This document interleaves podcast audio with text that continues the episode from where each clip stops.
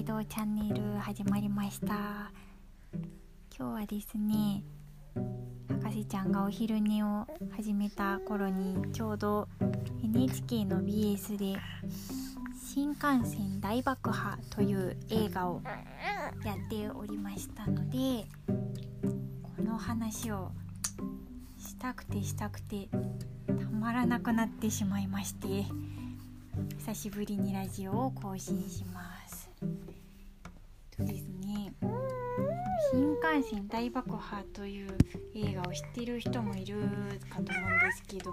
すごくね評判が良くて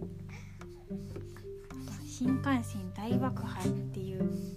この映画のタイトルもいいですよね。なんかこう分かりやすくて景気がいい感じがするっていうかね。もう大爆破っていうくらいなので爆弾魔が出てくるんですけれどもこの爆弾魔役に高倉健さんがね出ているっていうことでそれでも見てみたいと思ったしあと映画のスピード有名なねバスジャックに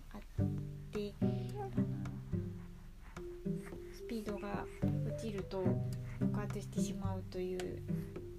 その映画ねあれの元ネタになったのがこの新幹線大爆破だっていうことでへえと思ってこっちが先なんだっていうんでね見てみました。スピードよりねこの新幹線大爆破の方が面白かったですね。面白かった。あの爆発するシーンがね、最初の方にあの出るわけです。こういう爆発する映画ってそのメインの爆弾の前に1個あの別のねものを爆発させるシーンをね必ず入れてると思うんですけど、まあ、そういうシーンがねこの映画にもあってそれがもうすでにかっこよくてですね、何をね爆発させたかは、えっと、映画見てもらえればなと思うんですが、まあ、当時これ1976年とかだったかなの公開だそうなんですがあの本物主義というかねでしかもこうミニチュアとか使ってなくてねえこれ本物なの？っていうものをねこうちゃんと買って本物用意してそれを爆発させたっていうことらしいんですがものすごい迫力があってねあのすごいまだまだ冒頭の方のシーンなんですけどそこでぐっと引き込まれましてね盛り上がりまして出てる俳優さんももう続々と有名なね馴染み深い人が出てくるんです。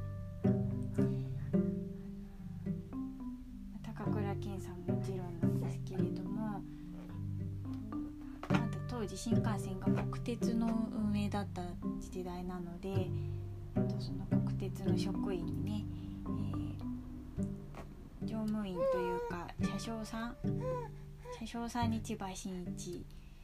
さんであの指令するねその上司に宇津井健さんが出てるんですがこの宇津井健さんのね冷静っぷりとだその1500人の乗客を預かっているんだっていうのプレッシャーとこの辺の演技が非常にあの見ててこっちもね疲れるようなものでこれも素晴らしかった。でその新幹線について詳しい人が見ればもっと面白いと思うんですけれどもその新幹線のね構造とか仕組みを非常にこう理解したトリックというか危機の回避方法とかがですねまたほんとよくできてて私は全然わからないもちろん素人が見てもこうドキドキハラハラさせられるっていうところでですね面白かったですね。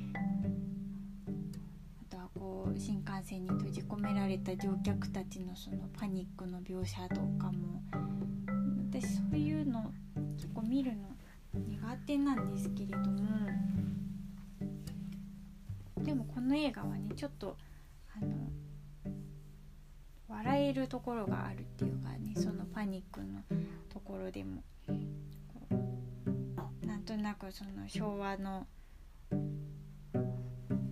血の気の多い感じみたいなのもあってねなかなか好きな感じでした。ね、やっぱり一番はですね映画の時代背景がねちょうど高度経済成長期学生運動もあったりとかその資本主義でねあの科学も進歩してきて技術も向上してきて豊かになる人はどんどん豊かになってサラリーマンは働いてっていうなんかそうやって積み重ねてきた裏にね何かこう忘れてるものがあるんじゃないかとか、うん、いいのかなこれでっていう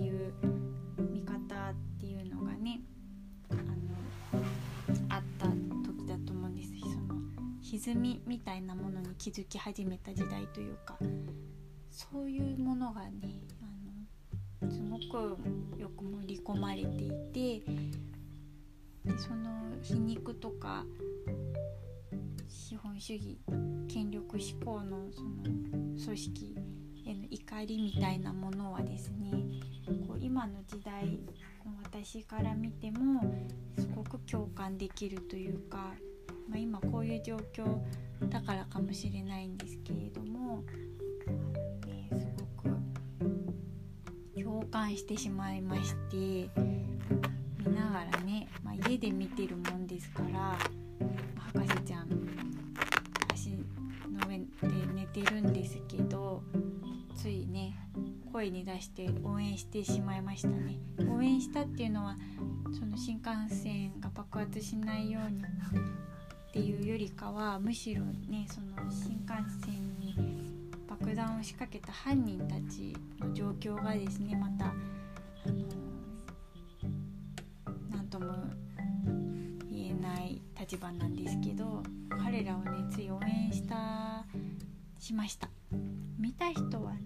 みんなそうなんじゃないかと思いますね。応援したくなるんです下手するとね。そうだそうだ。爆弾爆弾だよ。爆発させちゃえみたいなね。やれやれみたいなね。そういう気持ちにすらなりかねない。犯人の中には元学生運動のメンバーもいるわけですよね。一応彼らはあのお金をね要求するんですけれどもかなり高額です。とね、あまりにも高額だから日本円じゃなくてドルで要求するんですけれど15億円15億円要求するんですね。国鉄が払わなくてもいいから政府が用意すればいいっていうこと。でまあそのために完全犯罪を準備するんですけど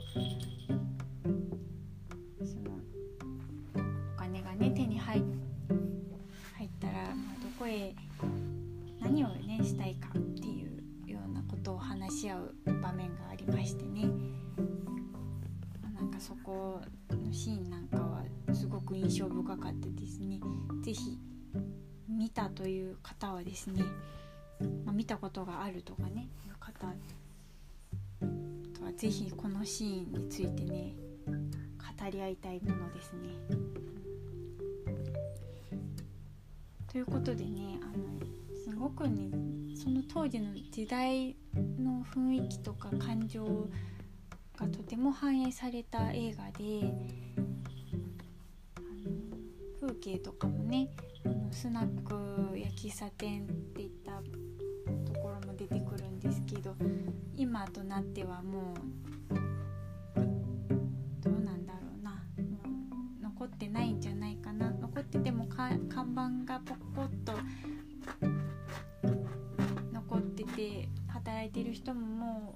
ちゃんかなみたいなそういうお店がまだまだ元気でねあの人もいっぱいいてっていうその活気みたいなのも映画の節々から分かってそういうのも面白かったですしねそういう時代が反映された映画とか、まあ、文学とかって普遍的だと思うんですよね逆に。今見るとそれは過去の風景だけども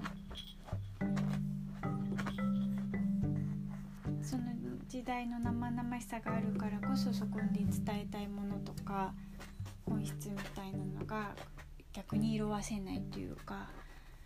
そういう、まあ、私なんかはとてもね好きな作品だなって思いましたね。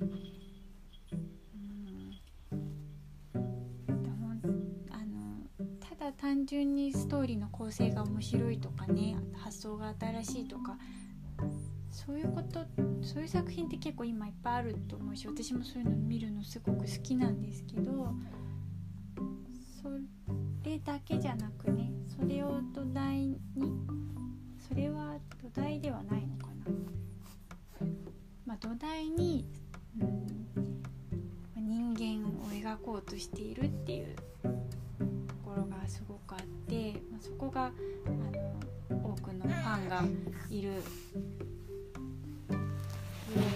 なんじゃないかと思いました。ね博士ちゃんはや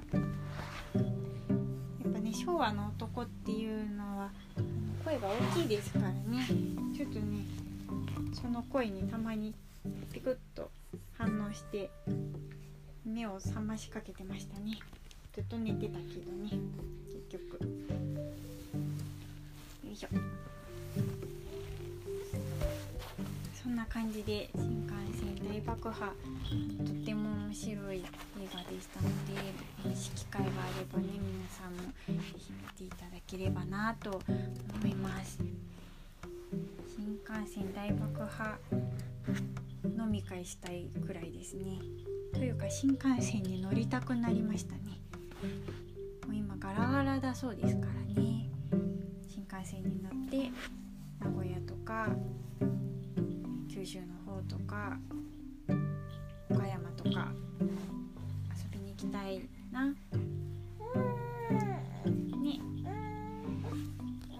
そういうところでですね、えっと、聞いていただいてありがとうございました。更新したいと思います。さよなら。